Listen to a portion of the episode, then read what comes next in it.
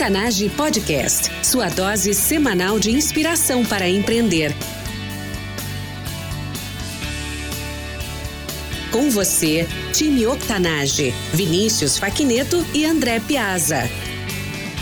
Bem-vinda e bem-vindo ao Octanage Lab. Conexão Londres, Austin, Brasil. Eu sou Vinícius Faquineto, empreendedor e mentor em Londres. Eu sou André Piazza, consultor de inovação em Austin. Como hosts do Octanage, exploramos as últimas novidades em inovação, negócios e empreendedorismo que acontecem aqui na Europa e também nos Estados Unidos.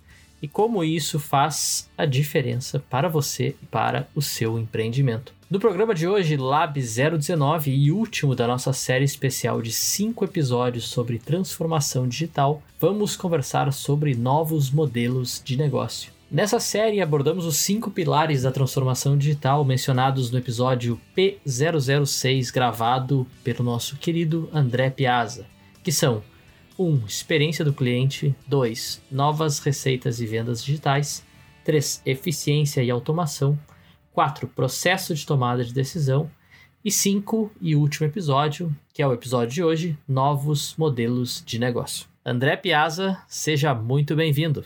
Fala Vinícius, tudo bom, cara? Prazer estar aqui contigo e a gente repassar hoje então mais um episódio sobre transformação digital e provavelmente aí um dos tópicos preferidos aqui nossos no Octanage, que é falar sobre modelos de negócio. O pináculo da transformação digital é criar um modelo de negócio sustentável, rentável e que entrega valor para o cliente usando os canais digitais para fazer essa interação com o cliente e também não só os canais digitais para interação, mas também para entregar o valor para o cliente. A gente deixou esse episódio por último porque ele acaba abraçando, encapsulando todos os aspectos da transformação digital.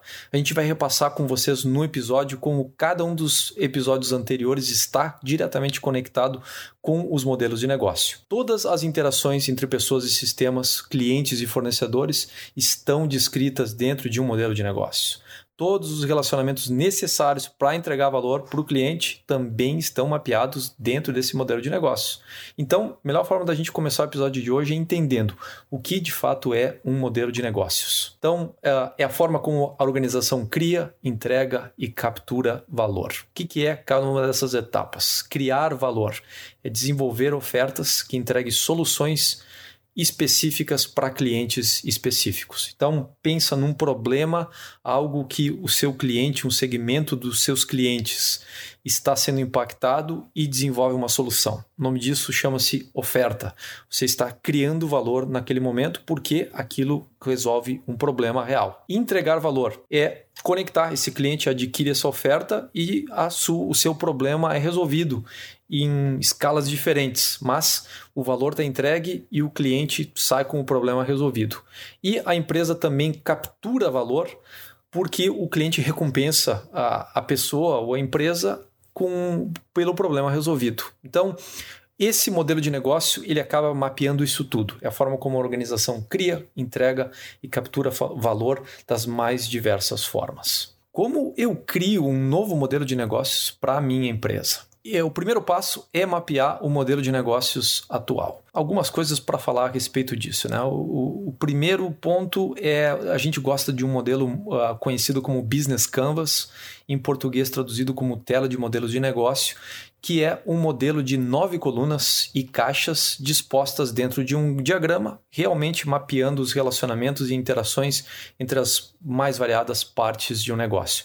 A gente vai entrar em detalhes sobre a tela de modelos de negócios no próximo episódio, que vai ser o Lab 020. A segunda etapa é, depois de você ter o modelo de negócios atual criado, é fazer a análise desse modelo e encontrar as possibilidades de melhoria ou as possibilidades digitais dentro desse modelo. Então, é a partir desse momento em que você vai entender aquilo que você, como você está operando hoje e a forma como você pode operar de forma mais eficiente e mais próxima usando os canais digitais com o cliente.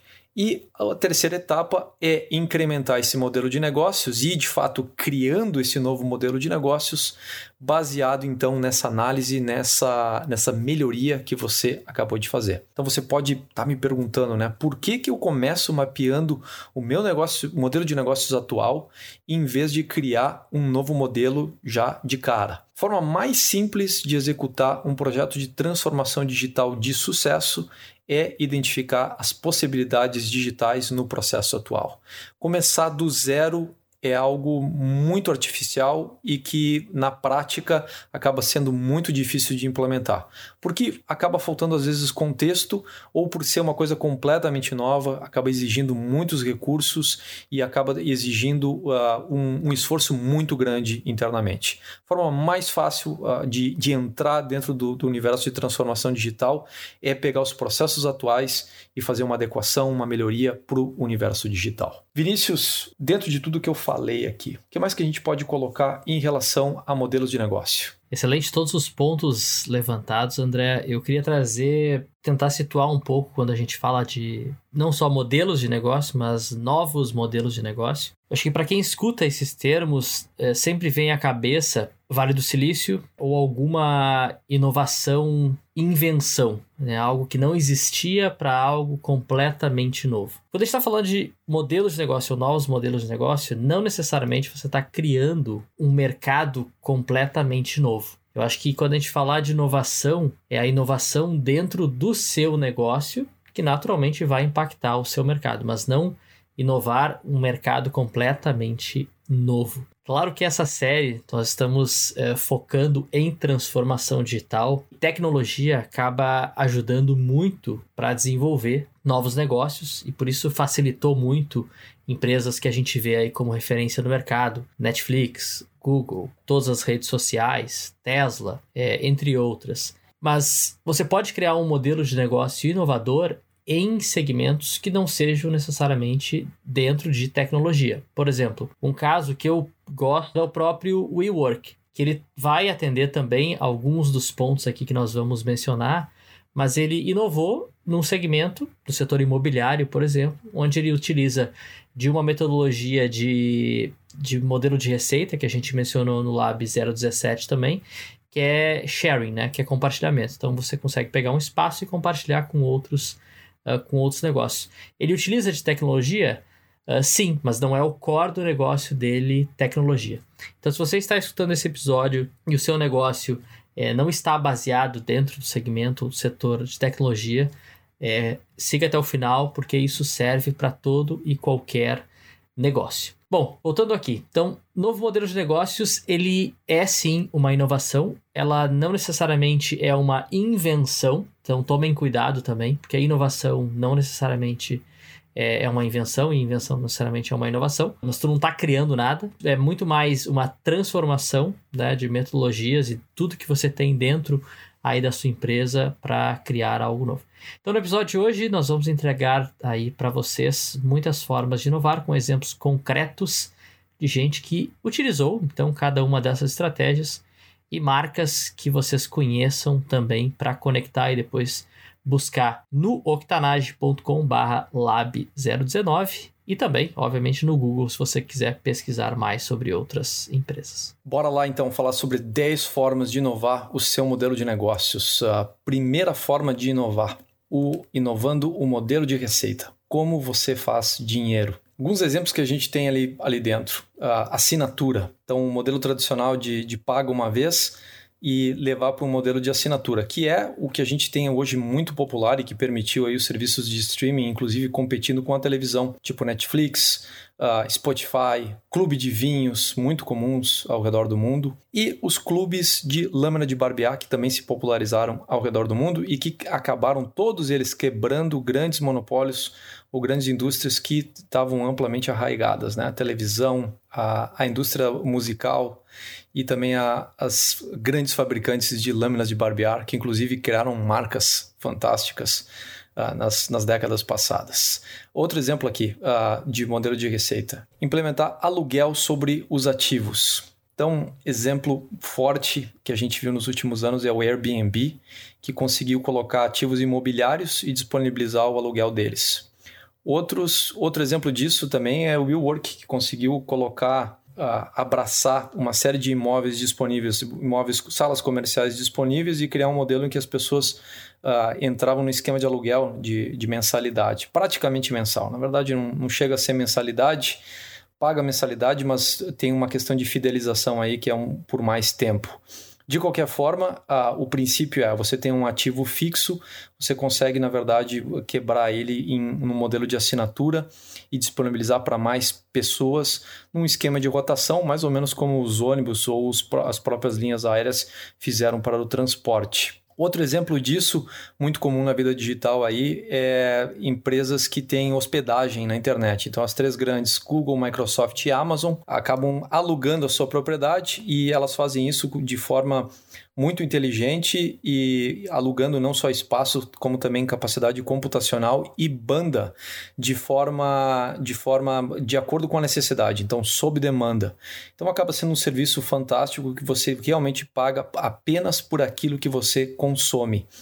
E um outro exemplo aí fantástico também é os exemplos da, da, do patinete elétrico ou das bicicletas que acabaram se popularizando e que agora, especialmente na pandemia, acabaram tendo uma grande retração.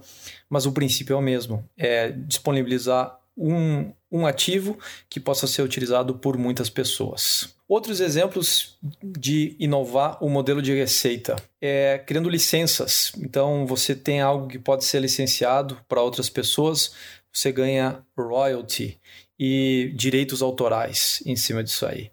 Você também pode ser, uh, pode atuar como anúncios. Então, se você tem uma plataforma concorrida que tem um grande número de, de pessoas prestando atenção, uh, um grande tráfego, você consegue implementar um modelo de anúncios. Então é o que muita gente faz através do, do programa de afiliados do Google, mostrando anúncios dentro do seu website. O, a gente encontra isso muito em sites de notícias e informação hoje em dia. A gente vai lendo informação e está tudo quebrado por ilhas de, de vídeos ou de anúncios que são posicionados pelo Google dentro da página. Uh, outro exemplo clássico disso são as próprias redes sociais. Facebook uh, foi uma rede que, que acabou, uma empresa que acabou crescendo aí e virando uh, talvez a maior empresa do mundo hoje em dia, em função dos anúncios colocados dentro da sua plataforma e depois em seguida do, do Instagram. Até uma, uma das coisas que as pessoas achavam que ia acontecer é que no WhatsApp ia ser posicionado também anúncios e acabou não acontecendo, pelo menos até agora. Outros exemplos disso é a própria Amazon, que criou uma, uma plataforma tão robusta que conseguiu atrair negócios não só entregues pela própria Amazon, mas também por terceiros, que foi um motivo de grande crescimento da, da Amazon e impulsionamento da receita deles, foi abrir a plataforma deles para que outras pessoas que tivessem outra oferta de produto adicionassem, inclusive competissem com a deles a tacada de mestre, eles conseguiram atrair muito mais gente e criar todo um ecossistema em cima disso. Então, realmente, o, é o poder de modificar um modelo de receita em cima de um negócio que já está rodando. Excelente, André. E bom, se você quiser saber mais e também em detalhes sobre modelos de receita, nós gravamos um episódio para essa série, então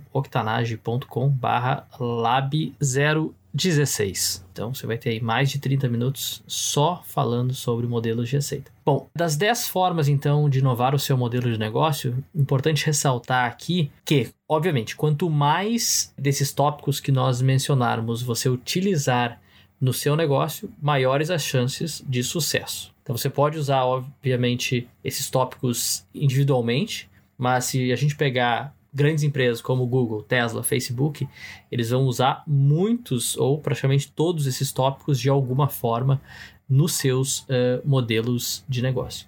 Bom, seguindo aqui então, rede de relacionamento.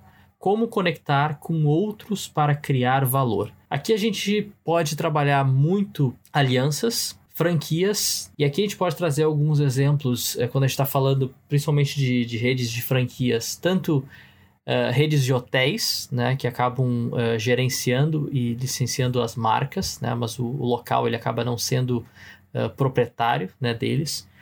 o próprio McDonald's, então, que é o maior exemplo, acho que, de franquias de fast food, e aí nós temos N outros exemplos, Subway, próprio exemplo do Croaçonho também. E temos um episódio E060 com o professor Gilmar Gianni, que ele fala sobre como criar uh, franquias de sucesso. Número 3, estrutura. Como organizar e alinhar seus talentos e ativos. Então, dentro da sua organização, você já tem uma série de recursos e ativos disponíveis para você. Então, isso, é, esse ponto aqui vai desde a estrutura interna dentro da empresa, como cada departamento, como cada área, cada função se organiza, até como você, de fato, tirar o melhor valor dentro dos ativos que você já tem disponíveis tanto os físicos como os digitais. Então, alguns exemplos de, de como fazer isso na prática: é, padronizar ativos, incentivos, fazer integração das ferramentas de TI ou até mesmo terceirização dos serviços prestados para a sua empresa ou dentro da sua empresa. Alguns exemplos disso. A gente tem, por exemplo, exemplos de grandes empresas que fizeram a terceirização de talentos ou o processo contrário, que foi o de internalizar. Tem um exemplo aqui de Austin que foi quando a GM entrou aqui em torno de 10 anos atrás. Eles resolveram internalizar, fazia parte de um processo de reestruturação da empresa, ou seja, de, de uh, reorganizar os seus, os seus ativos, os seus recursos, e eles acabaram internalizando funções que estavam terceirizadas junto a uma terceira empresa, que era a HP. Dentro desse processo, eles acabaram uh, contratando, alugando uma grande quantidade de espaço aqui na cidade e contratando um grande número de pessoas. Se eu não me engano, foram mais de 500 pessoas.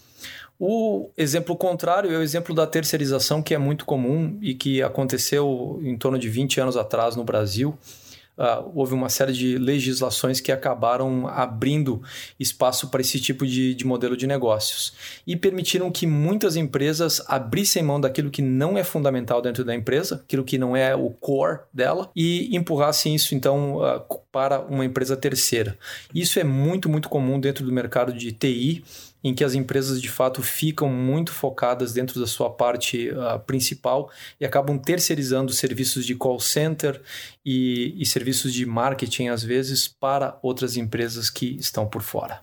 4. Processo. Como usar, então, métodos diferenciados para realizar o seu trabalho. Aqui, então, a gente pode citar alguns exemplos como crowdsourcing ou crowdfunding, é outro exemplo aí que cresceu muito durante a pandemia, pelo menos aqui na Europa, muitas empresas acabaram utilizando, se utilizando aí de crowdfundings para acabar sustentando é, a operação aí do, dos seus negócios. A gente fala de sistemas logísticos, uh, produção sob demanda, automação, analíticos preditivos, eficiência, design estratégico, padronização de processos. Bom, falando de crowdfunding, nós temos um grande exemplo, a entrevista E011 da Auster com André Seco Richter. Então, vocês têm um, um exemplo maravilhoso lá é, falando sobre isso e também tem a live que o André Piazza realizou com o André Seco Richter. Mas falando mais aqui de padronização de processo e também automação, que nós falamos nessa série do Lab 017, foi um dos episódios anteriores. Nós temos muitos exemplos de empresas que estão criando uh, automações, e aí, tanto para a indústria, parte de robotização, uh, temos a parte de IoT e coisas, vamos dizer assim, mais simples ou uh, algo que a gente tem é, mais no nosso dia a dia, que a gente pode trazer inclusive o André mencionou no, no episódio Lab 017, o Zapier para automatizar processos dentro do, do fluxo aí de funil de vendas, por exemplo mas também coisas mais ao nosso alcance. A Siri do, da Apple, onde a gente tem N é, atividades e funções que a gente pode realizar através de voz, a própria Alexa da Amazon, assistente do Google e o próprio Google por si só. Gente pode trabalhar aí muita, muita automação. Mas o mais importante aqui, não estamos falando só de automatizar, mas também de padronizar e entender muito é, o fluxo de informações e processos dentro da sua empresa no Lab 018, onde o André fala uh, muito bem sobre tomada de decisão, que é outro pilar da transformação digital. E isso também está baseado, então, todo o fluxo de informações da sua empresa, padronização de processos, é, eficiência e automação. Número 5, desempenho de produto.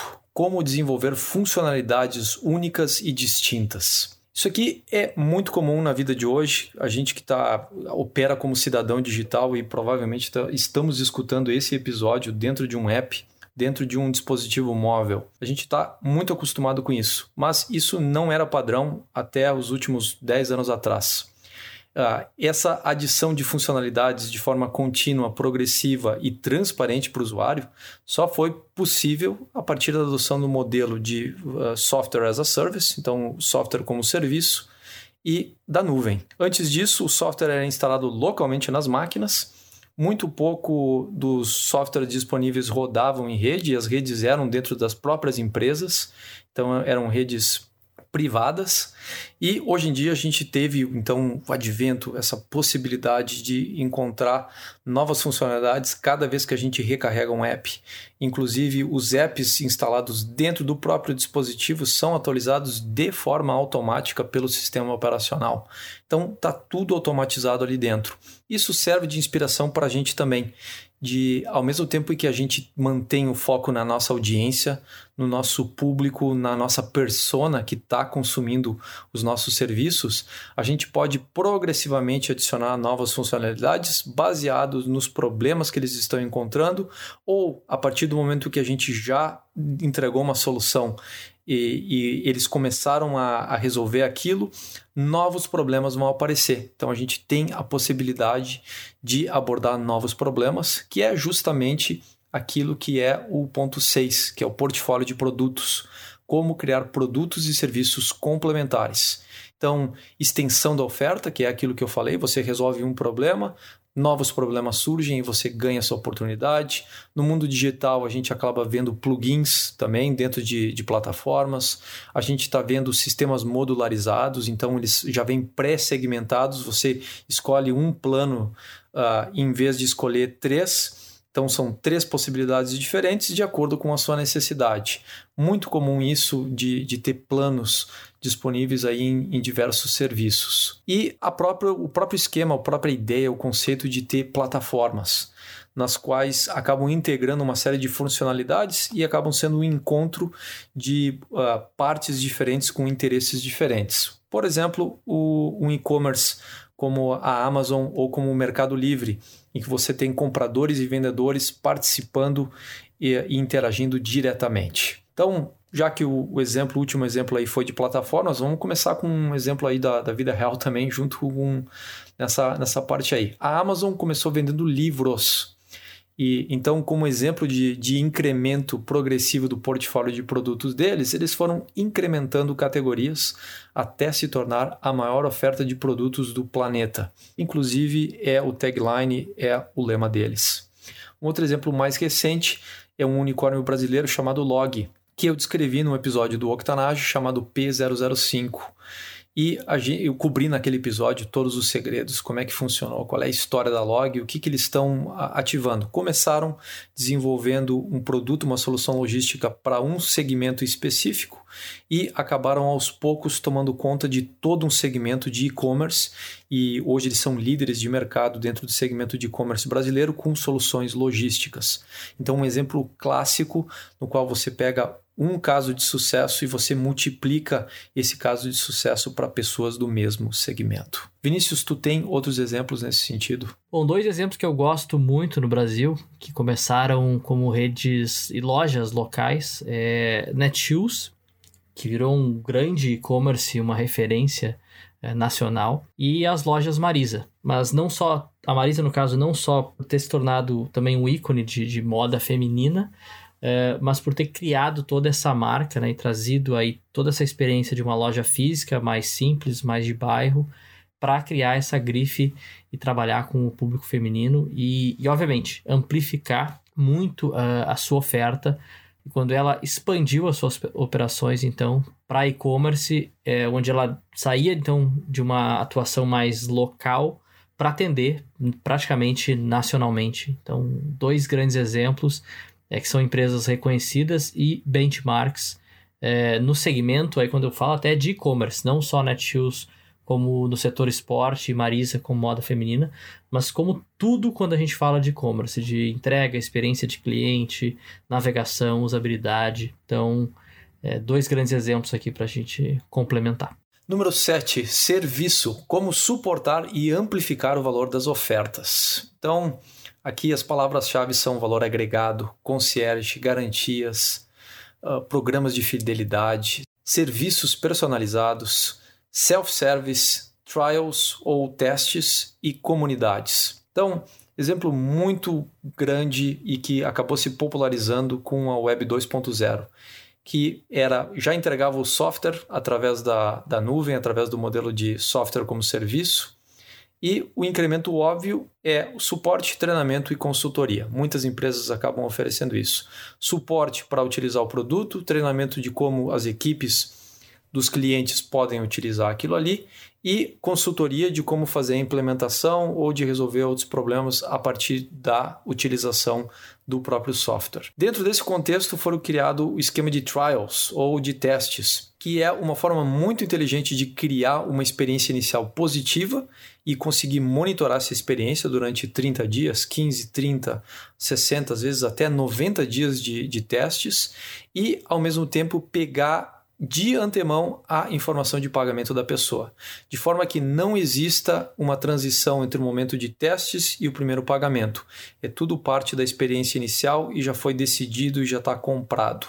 E aquele cartão de crédito, aquela conta bancária acaba sendo cobrada até a pessoa finalizar o, o cartão de crédito, expirar o cartão de crédito ou terminar a conta bancária ou depende de uma nova ação do usuário.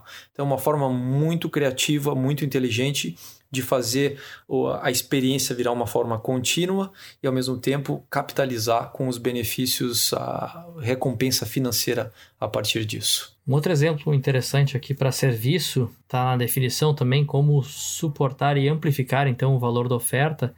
Uma coisa que vocês devem usar aí diariamente é, mas eh, quando a gente fala de suporte garantia estendida, é, atendimento em até duas horas, até 24 horas, 48 horas, uh, serviços adicionais que vocês acabam sempre adquirindo, então, com, com uma passagem é, aérea. Então, você sempre tem oportunidades de amplificar e aumentar também é, o seu ticket na, na sua oferta. Aqui a gente pode trabalhar também com. Bom, complementando também o que o André mencionou, da questão de trials, então de toda a experiência que a gente tem com softwares é, na nuvem, tu tem maior flexibilidade então para oferecer uh, testes gratuitos. O próprio HubSpot, que é uma ferramenta que a gente mencionou uh, em alguns episódios aqui no, no Octanage, ele te oferece muita opção gratuita, mas ele tem também a mensalidade, que obviamente tem mais serviços agregados. Porém, se tu for implementar isso como uma agência, você também tem um, um, valor que você paga para o treinamento, mas muitos softwares acaba, acabam então uh, oferecendo e trabalhando dessa forma. Você tem um acesso gratuito para sempre, praticamente, em determinado serviço. Depois você faz uh, um upsell, acaba contratando um serviço uh, acima, e nesse caso, obviamente, oferece suporte. O próprio Zoom foi mencionado e muitos de vocês devem estar usando o Zoom agora, então a versão gratuita não tem suporte algum, você tem basicamente acesso ao knowledge base deles lá, que é um pergunta e respostas para responder os seus problemas. Mas se você quer suporte, você tem que pagar uma versão premium. Bom, 8. Canais. Como entregar ofertas para clientes e usuários. Então, aqui parece meio óbvio, mas a gente está falando aqui, então, como a gente entrega uma solução contextual, baseada em localização, ocasião ou situações né, para o nosso cliente. Como é que nós trabalhamos cross-selling? Como é que nós diversificamos é, o nosso portfólio e as nossas opções? Aqui também falamos de canal direto e também distribuição indireta. Então, uma empresa ela pode optar para fazer esse trabalho direto com o seu cliente, porém não impactando uh, os seus parceiros, é, distribuidores também dos seus, dos seus produtos. Podemos falar aqui também de afiliados uh, e quiosques. Bom, exemplos para ofertas contextuais, então onde a gente consegue trabalhar realmente uma personalização baseada em localização de usuários. É, dois casos aí de sucesso, né? eu diria que no início aí da década passada, 2010, atingiu aí logo no seu lançamento, então Peixe Urbano, que é uma empresa nacional, que inclusive adquiriu a operação do Groupon, que foi é, o carro-chefe, então, que nasceu nos Estados Unidos, mas que faziam essas ofertas uh, locais, né, personalizadas, baseadas então no cliente e conseguia aí oferecer não só vouchers, mas também experiências para clientes uh, distintos e específicos. Então, dois exemplos maravilhosos é, e brincadeiras à parte aqui. Gafanhoto urbano. Se você tiver curiosidade, mande um WhatsApp aqui para o Octanage que vocês vão descobrir o que, é o gafanhoto urbano. Vamos lá. Nove, então. Marca. Como criar a percepção do seu negócio e da sua oferta? Talvez até uma maneira melhor de dizer é como gerenciar a percepção do seu negócio e da sua oferta. A marca acaba sendo a forma como a gente faz a mediação dessas duas coisas, entre aquilo que de fato é entregue e como as pessoas percebem a marca. Há várias formas de fazer isso. Você pode estender a marca, você pode licenciar, certificar, você pode parear ela com outras marcas, que é o que se chama de co-branding, e você pode aplicar uma série de outras estratégicas ou até refinar sua marca, refazer, revitalizá-la. Então, uma série de, de macetes e formas diferentes de fazer. Uh, alguns exemplos que chamam atenção nesse sentido e que as empresas fizeram um trabalho de marca para justamente oportunizar uma inovação no seu modelo de negócios. Uh, exemplos de companhias de carros aqui nos Estados Unidos, marcas de carros nos Estados Unidos. A marca Nissan, que é japonesa que opera durante muitas décadas aqui nos Estados Unidos, para poder criar uma linha premium criou a marca Infinity. E a Toyota, que também é uma marca japonesa, acabou criando a marca Lexus nesse sentido.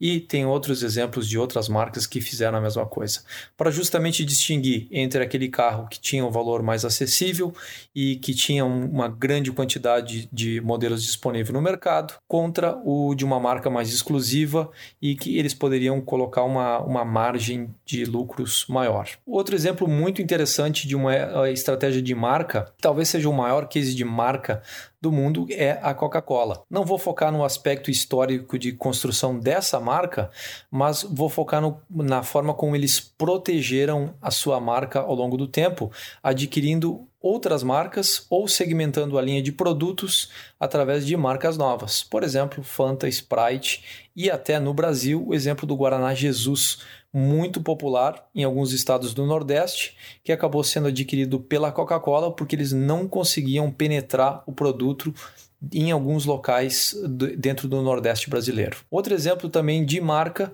que funciona também e está ligado com a, a, questão do portfólio é o Johnny Walker. É a mesma marca, ou seja, a promessa da experiência é a mesma, mas eles têm uh, vários labels ou etiquetas diferentes, de cores diferentes, que uh, acabam uh, criando qualidades de produto diferenciados. A gente vê estratégias de licenciamento muito comum no mercado de cosméticos e no mercado de moda. Então, grandes marcas aí como Versace, Dolce Gabbana, Dior, Chanel acabaram optando por isso por fazer licenciamento das suas marcas, acaba uh, popularizando, criando presença, criando reconhecimento e ao mesmo tempo preservando o design e a qualidade que lhes são conhecidos. Um outro exemplo bem interessante também no mundo digital foi a Globo, que quando foi abrir o seu portal de notícias, criou um portal separado chamado G1 e, de acordo com outras pessoas aí, uh, acabou oportunizando então que a concorrência criasse imediatamente o portal chamado R7. Bom, e falando de marcas, é, principalmente de moda, que é um,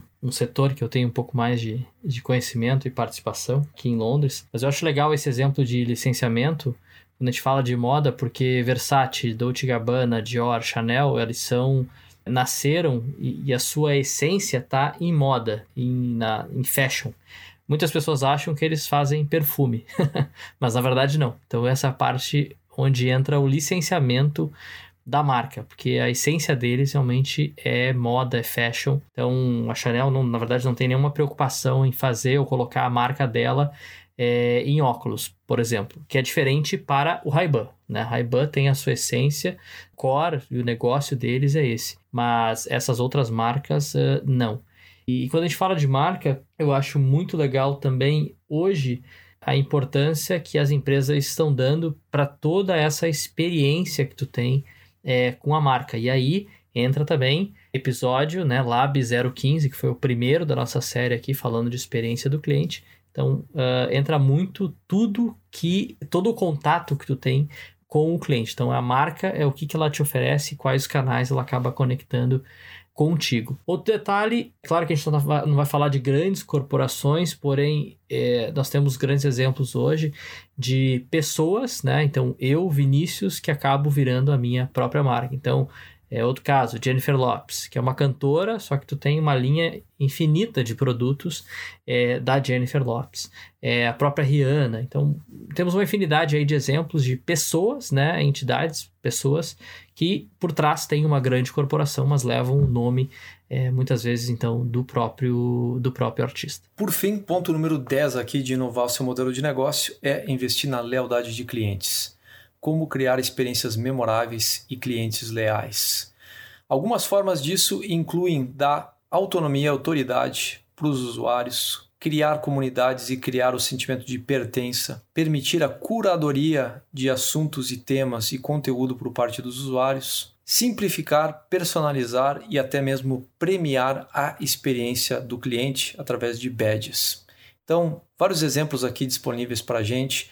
Acho que quando a gente fala em termos de, de autonomia, autoridade e, e curadoria e comunidades, a gente fala do princípio de todas as redes sociais, nas quais conte o conteúdo é criado pelos próprios usuários parte infinitamente pequena é criada pela plataforma em termos de conteúdo, que acabou colocando a, a, cada pessoa no mundo com o celular na mão na posição de criador de conteúdo e criou então aí o, o advento aí dos influenciadores digitais. Outro exemplo fantástico a respeito de, de lealdade dos clientes e de, de dar autonomia é a questão dos badges, que é uma forma de, de premiar a atuação dos usuários. Ou seja, é reconhecer que a atuação do usuário no canal digital exige esforço, exige tempo, exige um acesso à internet, o consumo da base de dados, e que isso, na verdade, poderia ser premiado como uma forma de incentivar. Então, isso foi, foi uma estratégia muito utilizada e até hoje é utilizado em várias redes sociais e em soluções de software também, na própria experiência da web. Quando você completa uma ação ou uma etapa dentro de várias, você acaba sendo premiado com algum tipo de animação, com algum tipo de badge, com algum tipo de selo, algo que possa ser distinto. Eu vejo isso muito com muita frequência dentro do Facebook, dentro dos grupos, por exemplo, as pessoas que iniciam mais conversas dentro do grupo acabam recebendo um badge diferenciado. As pessoas que comentam muito seguido acabam sendo premiadas com, com o badge de uh, um dos seguidores mais assíduos e assim por diante. Então, está presente para todo lado e uh, são formas de uh, acabar melhorando a lealdade do cliente, que no final das contas vai trazer essa pessoa de volta, vai ser um usuário ativo, vai ser um usuário que vai estar tá, tá convidando outros usuários, é um usuário que vai estar tá gerando novo conteúdo e assim levando a rede social adiante. Um exemplo que eu gosto muito e conecta muito bem com o que o André falou, tanto a parte de personalização, é, badges e comunidade, quando a gente está falando de lealdade do cliente, é trazer aqui a indústria de games, né, de jogos. Então, por exemplo, aqui no Reino Unido, essa indústria ela já é maior do que cinema e música juntos. Por que isso? Então, toda a indústria de games ela mudou completamente aí já há alguns bons anos atrás que ela começou a trazer essa parte de, premi de, de premiação né, para o usuário à medida que ele vai ganhando ou subindo de níveis. Inclusive, o Foursquare, que provavelmente vocês devem conhecer, ou se não conhecem, foi um exemplo é, quando eu tive uma startup uh, ali final de dois, perto de 2010, é, 10 anos atrás. Então se usava muito, inclusive, esse termo, que era gamificar, né? Gamificação dentro dos apps, dentro das plataformas, onde tu ganhava um selinho, né? À medida que tu fosse dando check-in nos lugares, você ia ganhando mais prêmios.